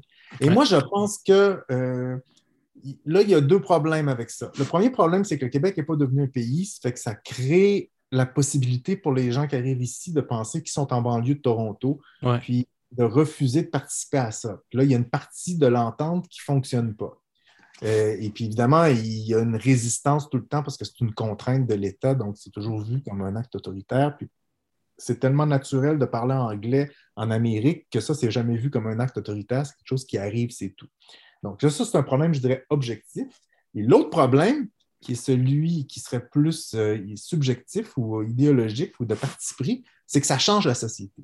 Et ça, le problème objectif, il existe. Puis Mathieu Bocoté roule dessus, puis il a raison, c'est une question. On peut avoir le débat, c'est déjà pas en français. à quoi on adhère, c'est une discussion qu'on peut avoir. Mais c'est clair que là où Mathieu Bocoté rejette l'héritage de la Révolution tranquille, euh, c'est le plus violemment, parce qu'il rejette au niveau social, c'est clair. quand il dénonce la technocratie, c'est ça. Donc, il rejette ce qu'elle a de gauche, ce qu'elle avait de social, mais le plus violemment, là où il la rejette, c'est qu'il la rejette dans ce que c'est être québécois. Parce que ce que devient le Québec de la loi 101, ça le révulse. Ça le révulse. Et là, il n'est jamais clair. Mais c'est, mais c'est évident que 50, 60, 70 000 immigrants par année, pour lui, ça, ça change le Québec. Mais c'est vrai que ça change le Québec. Oui. Mais pour lui, c'est, le, c'est la source d'une angoisse. Parce que ce qui va disparaître, le Canada français, irrémédiablement, là, on voit ce que ça veut dire. En 76, en 77, quand Camille Laurent il vote la loi, on ne sait pas ce que ça veut dire concrètement. Là, on le voit. Ça. Là, c'est mes enfants qui, dans le quartier de Montréal où j'habite, vont à l'école. Ça, j'en parle dans mon livre. C'est dans ce bout-là. Je l'ai je ne fais pas des démonstrations comme, comme je viens de faire dans, mon livre, un petit peu, mais presque pas, mais je raconte que mes enfants, ils vont à l'école, mon fils dans sa classe, des, des, personnes qui peuvent revendiquer un ancêtre français au 17e siècle comme le, mon fils, parce que moi, Antoine Forcier est arrivé en 1635 ici, il y en a deux dans toute sa classe. À un moment donné, il me parle de ses amis, puis ta ta ta ta ta, ta puis à un moment donné, ben, je découvre que ben, une telle, c'est une Sénégalaise d'origine, l'autre. Mais lui, il ne m'a jamais dit ça. non. il ne m'a jamais dit un tel est arabe, un tel. C'est ses amis. Puis, puis ses amis, ils forment la société dans laquelle on vit. Puis quand on la vit au quotidien, on n'est pas menacé. Et, et, mais en même temps, c'est clair que si on vit ça juste à titre individuel, qu'on n'est pas capable de reconduire ça dans, l'idée d'un projet, disons, du projet d'une société francophone, il va avoir une, le, le, pacte va avoir échoué. Ça, c'est clair. Puis il y a toujours un risque qu'il échoue sur le plan collectif. Mais il ne peut pas réussir comme Mathieu Côté le, propose parce que ça, c'est quoi sa solution? On ne peut pas revenir en arrière. Il ne peut pas s'appuyer sur la religion catholique, il n'est même pas croyant. Donc, on ne peut pas avoir la foi gardienne de la langue. Puis il ne va quand même pas, lui qui n'a même pas d'enfant, nous faire croire que euh, dire aux femmes, aux femmes canadiennes françaises, euh, mettez vos utérus au service de la nation. Il ne va, va jamais dire ça. Il ne peut pas dire ça. Il sait, il est assez intelligent pour savoir qu'il ne peut pas dire ça. Mais concrètement, c'est quoi qui reste comme solution? S'il y a 400 000 immigrants par année, là, on, parle vraiment, si Trudeau fait rentrer 400 000 immigrants par année au Canada. Ce qui est une fiction en passant pour les personnes qui nous écoutent, ce n'est pas 400 000. Non, non, non. Juste pour ben, cas où quelqu'un pense que c'est 400 000. Non, non, non, mais eh ben là, le chiffre, parce que là, il y a du rattrapage, mais il y a des, bon, mais il y a des chiffres, mais ce n'est pas, pas, très important, je ne dis pas ça pourquoi. Mais s'il rentre beaucoup d'immigrants au, Canada anglais, et, euh, si ça continue à rentrer, puis là, je ne dis pas ça comme si c'était les, les barbares, là, je vais juste dire si ça arrive, euh, puis que là, on applique la politique de Mathieu Bock-Côté, puis qu'il rentre 12 000 personnes par année au Québec, euh, puis qu'il n'y a pas d'enfants, euh, à un moment donné, il va y avoir un problème parce que toutes les chambres de commerce vont vouloir le. c'est l'élite économique. Là, on est en train d'avoir une tension justement euh, entre la CAC et l'élite économique justement sur l'immigration, le français, parce que ça, ça leur nuit. Tu vois, il y a une tension entre le conservatisme et le néolibéralisme. Tout à fait. Là-dessus, il va y avoir une tension. Mais admettons qu'on fait abstraction de cette tension-là, il va le sauver comment, son Québec? Donc, je veux dire, il défend un Québec fantasmé qui s'est de lui-même sacrifié dans un acte politique conscient, réfléchi et historique, en n'ayant aucun moyen de le rétablir. Alors, on est, on est dans un discours qui n'a qui, qui aucun ancrage dans la réalité. Aucun, aucun. C'est vraiment stupéfiant. Et, et, la seule chose qui va rester, c'est l'angoisse puis la peur, puis la haine des gens avec qui on pourrait faire ce Québec-là. Moi, je trouve que c'est un désastre. Je trouve vraiment que c'est un désastre. Il y a deux ou trois atomes de réalité, puis avec ça, il construit un monde qui est une sorte de cauchemar, assuré. Parlant d'un cauchemar, justement, qui, qui, a existé, on va parler de ton oncle Henri qui a fait la Première Guerre mondiale. Non, deuxième. Première ou deuxième? Première. Excuse-moi, j'ai comme j'ai hésité. Là. On dirait que c'est tellement rare qu'on parle de la Première Guerre mondiale que pendant deux secondes, j'ai douté. Euh, tu cites euh, à un moment donné dans, ton livre, moi je trouve que c'est le plus beau texte, c'est le plus touchant, là, vraiment. C'est, Je ne m'attendais pas à ça. il y a un petit, un petit avertissement qui nous permet de comprendre pourquoi tu en es venu jusque-là. Et tu finis le texte en disant L'oncle Henri est mort de sa à sa 102e année. Euh, tout son être était marqué au fer rouge par les monstres qui hantent nos civilisations, qui les rongent de leur haine, de leur ignorance, de leur ressentiment. Ces fêlures que seule l'activité incessante de la vie, de l'intelligence, du souci de l'autre arrive à surmonter. Les dernières paroles sensées qu'il a articulées avant de sombrer définitivement dans l'inconscience ont résumé dans un cri sa vie et toute l'histoire du 20e siècle. Sortez-moi de la boue. Euh, premièrement, c'est très, très bien écrit. Moi, j'étais ému. Puis, je me demandais justement, comment tu te sens dans le fond? Est-ce que tu fais partie de ceux qui, je veux dire, comme moi, ont l'impression que ces monstres-là reviennent tranquillement? dans le sens que quand tu écris ce texte-là, tu finis ça. Je ne dis pas que ça va se manifester par la forme de la guerre nécessairement, mais on sent que ces monstres-là qui, au 20e siècle, ont, quand même créé deux guerres, euh, reviennent. Puis comment, comment on agit maintenant? on va reprocher à Mathieu Côté qu'est-ce qu'on fait, mais je vais te poser la question. Maintenant, on sent ces monstres-là qui sont là, on problématise à gauche autour de ça sans. Mais qu'est-ce qu'on fait? D'une certaine manière, c'est par où on, on se place intellectuellement, puis comment ce serait quoi les premiers gestes à faire si on voudrait idéalement les, remettre dans le placard, ces monstres-là? Le, C'est assez. Euh, comment je dirais ça? Euh, moi, j'ai mon oncle Henri, c'est en fait, c'est pas mon oncle, c'est l'oncle de mon grand-père, mais on tout le monde l'appelait mon oncle Henri dans la famille. C'était oncle, on dirait que c'est le, terme pour placer tout le monde qu'on ne sait pas comment va passer. Ah, c'est ton oncle. C'était l'oncle de mon grand-père, mais c'était mon voisin à, Sainte-Foy quand j'étais jeune.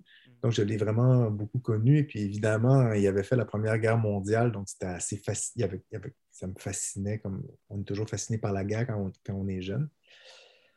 Et donc, euh, et la Première Guerre mondiale, historiquement, c'est vraiment le, c'est comme c'est comme le, c'est la fin des grandes utopies. Euh, Hobsbawm va, appeler ça le long, euh, le long. Euh, il fait l'histoire de la Révolution française en 1914.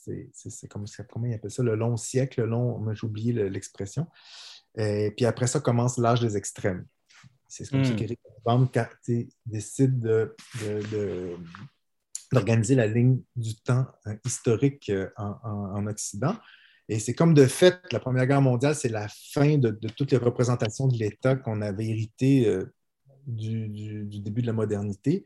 Et c'est le début d'une guerre civile mondiale qui va durer euh, de 1914 à 1945. Euh, et là, effectivement, aujourd'hui, on a le sentiment qu'on retombe là-dedans. Mais c'est très difficile parce que euh, chez Anna Arendt, je pense qu'il explique qu'on est toujours un peu pris avec l'histoire parce qu'à chaque fois qu'on est confronté à des phénomènes nouveaux, on a tendance à les interpréter avec les catégories du passé parce que c'est les seuls qu'on maîtrise et qu'on comprend vraiment. Alors que. Euh, Il y a un anachronisme historique constamment dans les catégories. Clair. Moi, je suis très. J'ai, j'ai pas. Euh, j'ai plein, j'ai plein Je connais plein de monde qui sont horripilés par, du, par Mathieu Bocoté, par exemple, qui vont le traiter de fasciste, de, toutes sortes de, qui vont utiliser toutes sortes de catégories pour parler de Zemmour aussi, qui appartiennent à cette époque-là. Et qui ne me semble pas vraiment euh, convenir au, au, moment présent. Il faut trouver. Donc là, on se rabat souvent dans des sur des expressions plus génériques comme le populisme, la démagogie. C'est déjà, plus prudent. Mais là, il y a quelque chose de neuf qui, se dessine. Mais il y a des points de, similitude assez évidents.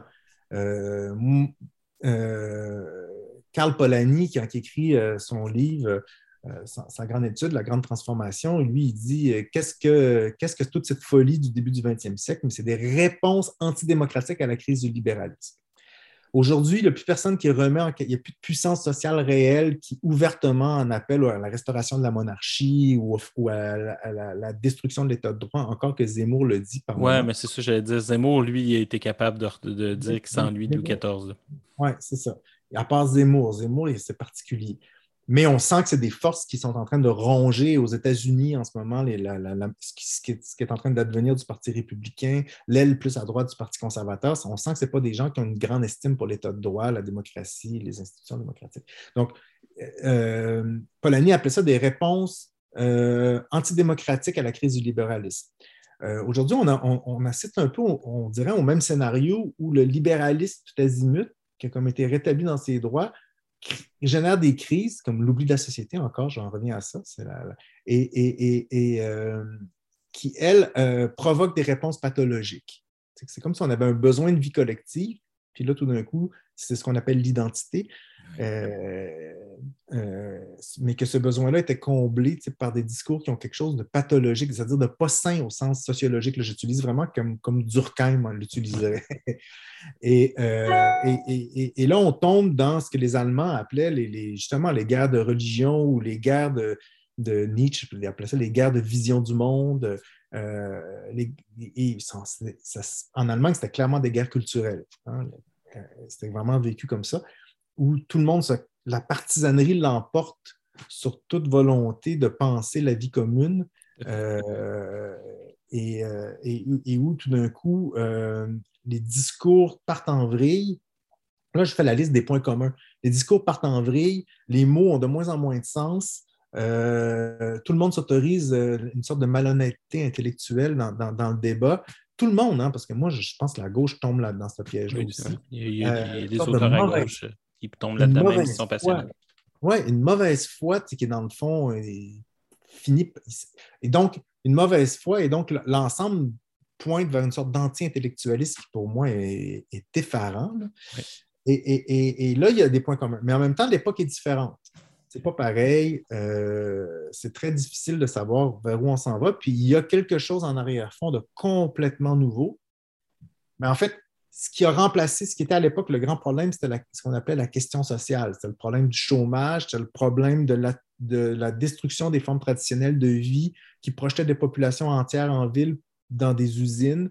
Et donc, euh, avec la division du travail, il y avait une sorte d'individualisme, d'atomisme qui, s'était passé de manière très rapide, qui déstabilisait les sociétés. Aujourd'hui, je dirais, en tout cas, surtout dans les pays riches, euh, où cette question-là est plus ou moins devenue secondaire, le problème structurel de fond, c'est la crise écologique. Et là, on est, on je veux dire, ça, ça va déstabiliser toutes les sociétés de l'humanité, c'est la crise écologique. Et là, on a tous ces discours-là qui sont des sortes de, de, tous ces monstres-là, dans le fond, qu'on avait réussi à dompter après les avoir euh, expérimentés, éprouvés pendant 30 ans de manière très violente. Euh, tous ces monstres-là que mon oncle Henri a vus dans ses tranchées euh, pendant, pendant qu'il a fait la guerre, il a fait longtemps quand même la guerre, lui, plus de deux ans. Euh, on dirait qu'on là, tout d'un coup, on, les entend, on, sent qu'ils s'en viennent. je ne veux pas faire peur aux gens. Moi, je suis plutôt de l'école qui dit ne faut pas avoir peur, faut, mais il faut, pas, pour se calmer, il ne faut, pas, faut pas faire semblant que tout va bien.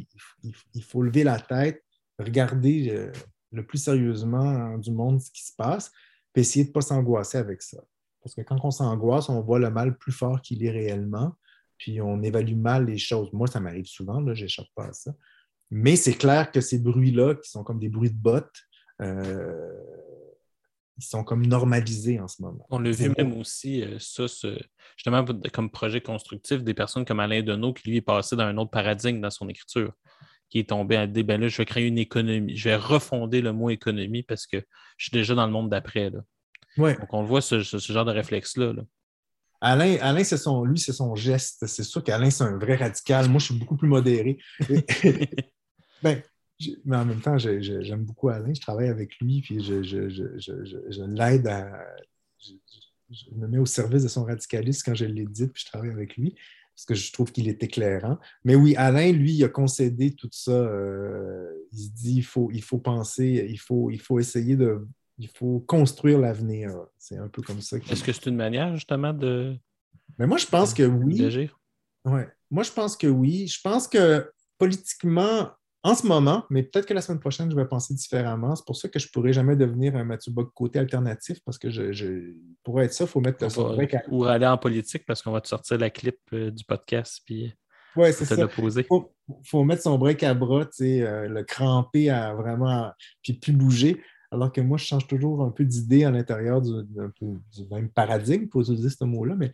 Donc, euh, je vais peut-être changer d'idée dans deux semaines, mais là, en ce moment, je me dis, il faut défendre tout ce qui à un moment donné, Hegel, à quelque part, dit c'est beaucoup plus facile de voir les imperfections d'un État, par le mot État, il entend une société, euh, que sa perfection propre.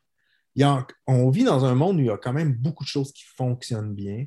Euh, on est dans des sociétés opulentes, c'est une chose, ben, opulentes les nôtres, mais à l'échelle de l'humanité, il y a vraiment des problèmes à ce niveau-là, euh, dans la redistribution de la richesse mais on a des moyens, je dirais, culturels, des moyens techniques, des moyens spirituels de répondre à toutes ces difficultés-là.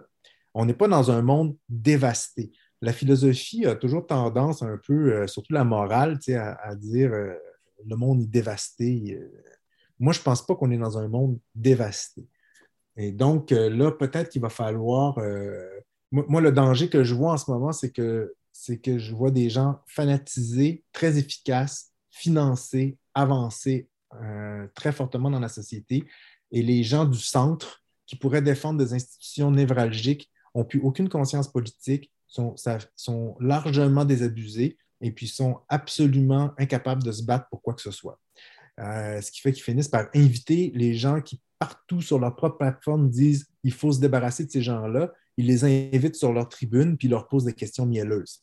Moi, si quelqu'un me dit il faut se débarrasser de toi, euh, je ne vais pas lui poser des questions mielleuses. On est dans Donc, une sorte de... d'une certaine manière, ce qu'il faudrait euh, déconstruire en premier, c'est euh, ce mot de plus en plus pervers. Hein. Joanne Chapoutot, dans son histoire du néolibéralisme, en a parlé. C'est le mot de dialogue qui est de plus en plus utilisé, en fait, pour dire que on ne on peut pas toujours dialoguer, puis pas dans le cadre néolibéral. Le dialogue tel qu'on le conçoit, comme si la lumière allait sortir sur un plateau de TV, les démagogues gagneront toujours.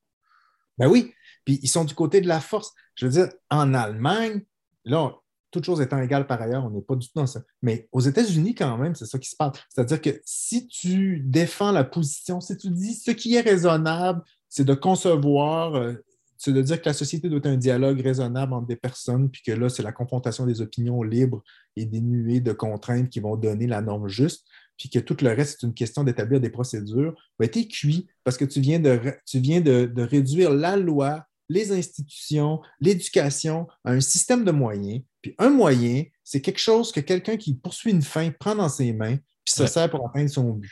Puis toi, qui défends juste les moyens, tu n'es plus capable de défendre de fin.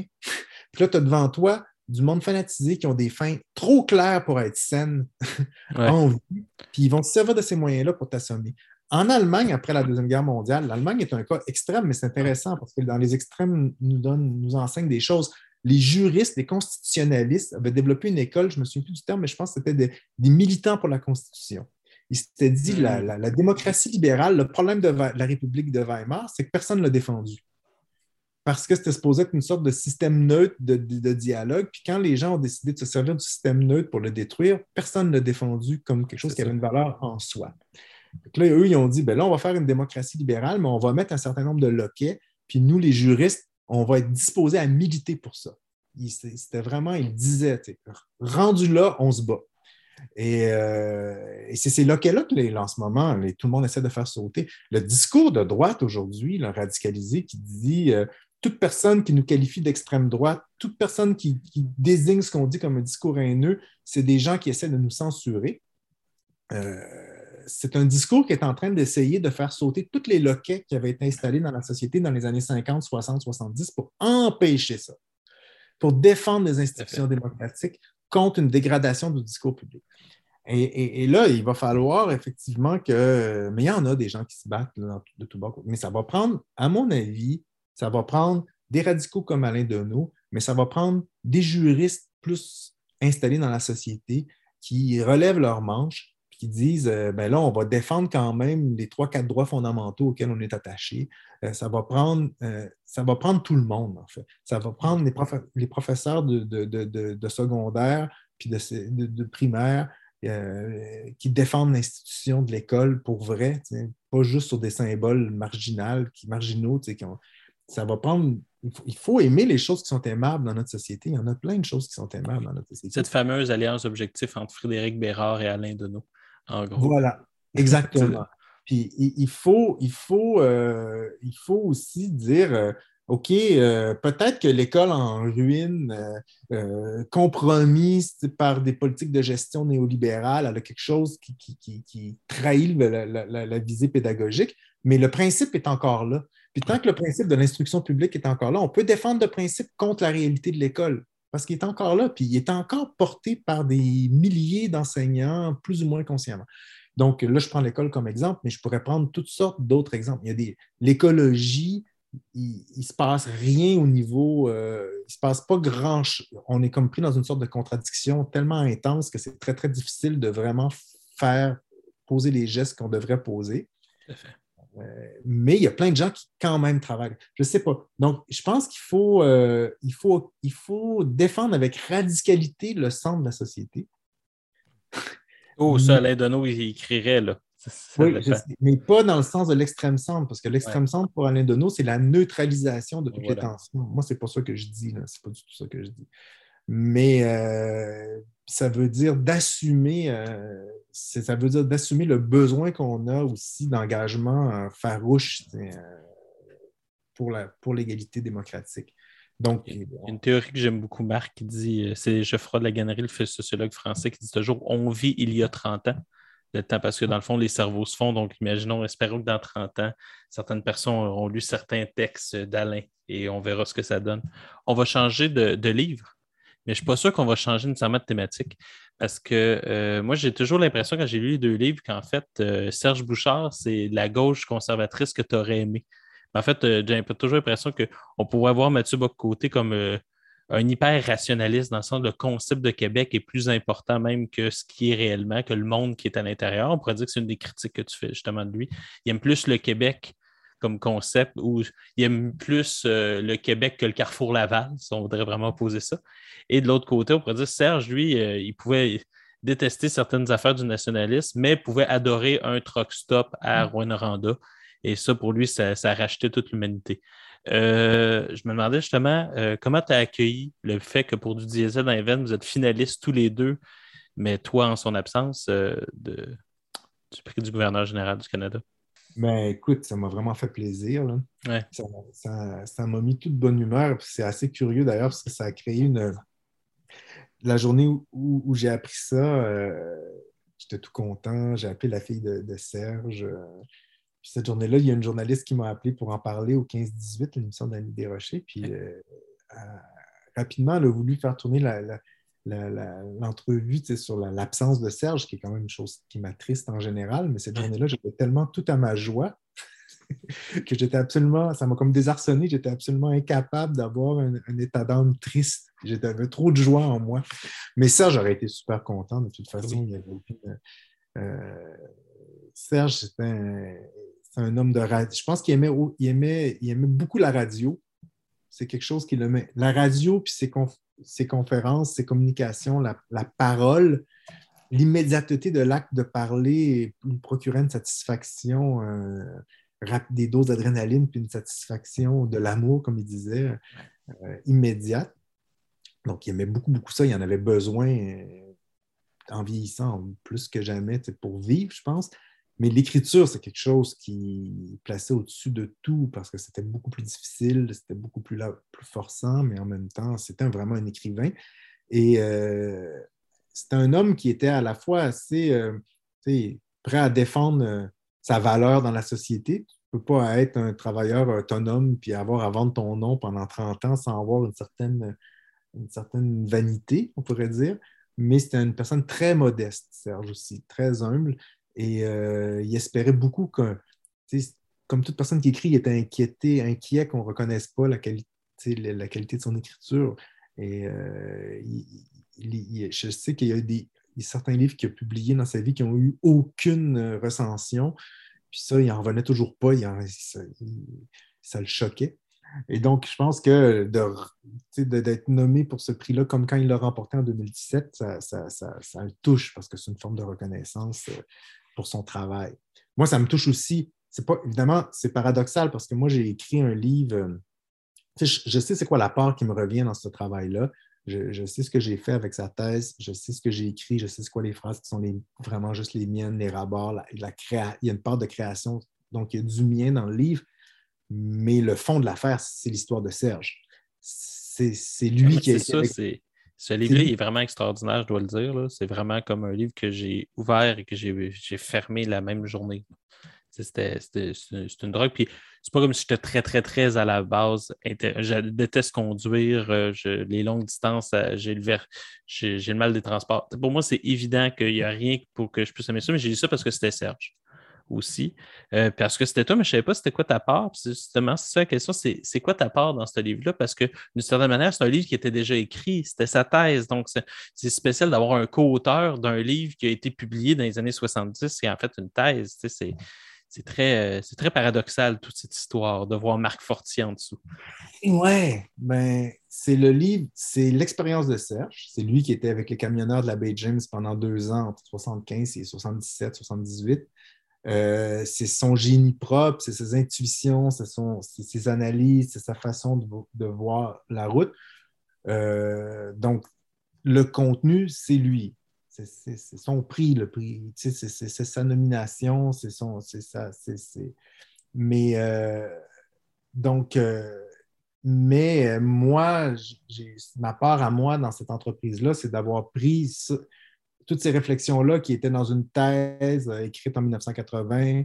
Ah, c'est les 80, excuse. Mais ben non, la thèse, ben, c'est dans les années 70 le terrain, mais la thèse de doctorat, elle, a été, a été déposée en 80. Donc, elle a été écrite en 78-79.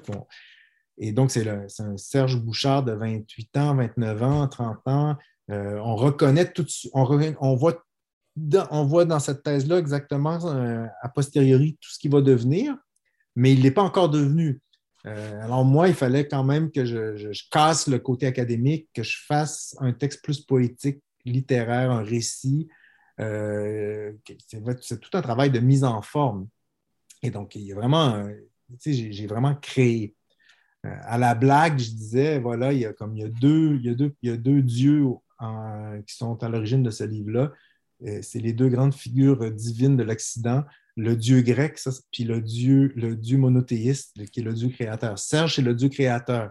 C'est le dieu qui, à partir de rien, crée un monde. le dieu grec, lui, c'est un, dieu qui ne crée pas, c'est un dieu ordonnateur. C'est un dieu qui trouve la matière devant lui puis qui la met en ordre. Ça, c'est moi. Le dieu grec, le dieu monothéiste, il est tout puissant. C'est la bonté même et c'est la sagesse. Le dieu grec il est plutôt mesquin, puis euh, traverser avec des petites passions. Mais bon, c'est le plus beau des deux, par exemple. Mais euh, donc, ce sera un peu ça la collaboration, si tu veux que je le dise avec une image. Euh, et Serge a eu cette générosité-là, cette confiance-là, parce que c'est un peu un coup d'État. Moi, quand dans le fond, la, genèse du livre, c'est intéressant, c'est quand le confinement a commencé, la pandémie, on, avait, on, on en discutait depuis deux, trois ans, je ne sais plus trop. j'avais déjà lu la thèse, on avait beaucoup débattu de ça moi, je voyais quel livre il y avait là-dedans, mais là, je voyais bien que Serge ne le ferait pas, ce livre-là, pour toutes sortes de circonstances, en raison de toutes sortes de circonstances. Et quand la pandémie a commencé, j'avais envie d'écrire. Je me suis dit, j'ai du temps, je veux continuer à écrire. Moi, je veux écrire, je veux essayer d'écrire. Mais là, je n'avais pas de projet précis. Puis je savais que si je me mettais à réfléchir à un projet, si je n'aurais pas commencé à écrire six mois plus tard. Et là, j'avais la thèse de Serge. Je me dis, ben, je vais commencer à faire le travail, puis je vais lui montrer. Et puis, ça s'est fait tout seul. Vraiment, je me suis mis à écrire. Ça, ça a sorti, ça a sorti. Puis après, je ne sais pas, une, deux semaines, j'avais euh, plusieurs pages de fait. J'ai dit, bon, ben, j'envoie ça à Serge, puis on va voir ce qu'il va dire, parce que là, vraiment, je suis capable. Tu sais, je sentais que j'étais parti pour plusieurs mois. Puis Serge, il a accueilli ça. Il a été, il a dit, c'est un miracle. Euh, je suis vraiment ému. Euh, c'est ça que je pense. C'est formidable. Continue. Et là, il m'a fait un cadeau inouï parce que moi, pendant que tout le monde pâtissaient du confinement, étouffaient dans leur maison. Mais moi, j'étais dans, ma table, sur ma table de travail, puis j'avais la tête dans la taïga du Grand Nord. Je me promenais sur des Freightliner avec Magella de Roy qui me racontait des histoires fabuleuses. Écoute, j'avais, ça m'a sauvé la vie. Là. les premiers mois de la pandémie, ça a été pour moi un moment de grâce totale. J'étais comme dans l'infini. C'est une phrase que peu de personnes peuvent dire. Mais c'est un cadeau que Serge Bouchard m'a fait. C'est oh. vraiment un cadeau. Et, au fil du livre, parce que j'étais comme à l'aise avec la forme, je, sentais que Serge, Serge avait grande confiance sur ma manière d'écrire, donc je savais que je pouvais. Mais au fil du livre, j'ai vraiment vu que euh, j'étais quand même. que je connaissais Serge, j'avais vu d'autres livres de lui, lui, je l'ai entendu, je le connaissais bien, c'était un ami. Mais là, j'ai vu vraiment où j'avais un accord philosophique profond avec, avec lui, que sa façon, euh, c'est peut-être mon passage en anthropologie, je ne sais pas, c'est une vision un peu classique de la pensée, euh, une confiance, un humanisme, mais qui n'est pas naïf, une confiance en l'humanité qui me semble fondamentale, qu'on ne peut pas abandonner. Serge n'est pas politique. Moi, on a parlé là, pendant, toi et moi, pendant presque une heure de Mathieu Bocoté, de polémique. De... Ça, ce n'était pas son truc à lui, Serge. Il n'aimait pas ça, il ne s'engageait pas dans cette direction-là. Il était plus euh, réconcilié que moi avec le, monde, d'une certaine façon. Mais cette manière qu'il a de dire euh, il faut sauver la conscience humaine, il faut sauver la culture de, tout ce qui pourrait vouloir la, ravaler à, une pure dynamique mécanique productive. Euh, euh, mais en même temps, euh, il faut aimer les moteurs. en tout cas, il nous, fait aimer les, il fait aimer les moteurs. Moi, je pense que j'avais d'autres questions, mais je pense qu'on ne peut pas avoir une plus belle fin que finir comme ça en parlant de Serge. Donc, Marc, Je te remercie beaucoup. Je rappelle à nos auditeurs que ton livre Mélancolie identitaire, une année à lire Mathieu Bocoté, euh, on n'a pas besoin d'aimer ou de ne pas aimer Mathieu Bocoté pour aimer ce livre-là. Ce n'est pas nécessaire, euh, nécessaire du tout. Et euh, du diesel dans les veines que tu as coécrit avec Serge Bouchard à partir de sa thèse de doctorat est tout simplement extraordinaire. Je vous souhaite le meilleur des chances, mais cette année, sérieusement, Robert Lalonde, Mathieu Bellil, vous, on dirait que je regardais, j'oublie le, quatrième, mais c'est je sais pas qui va gagner, mais tout le monde aurait dû gagner. Donc, je vous souhaite juste bonne chance à toi et à Serge, d'une certaine manière. Merci beaucoup, Marc. Merci.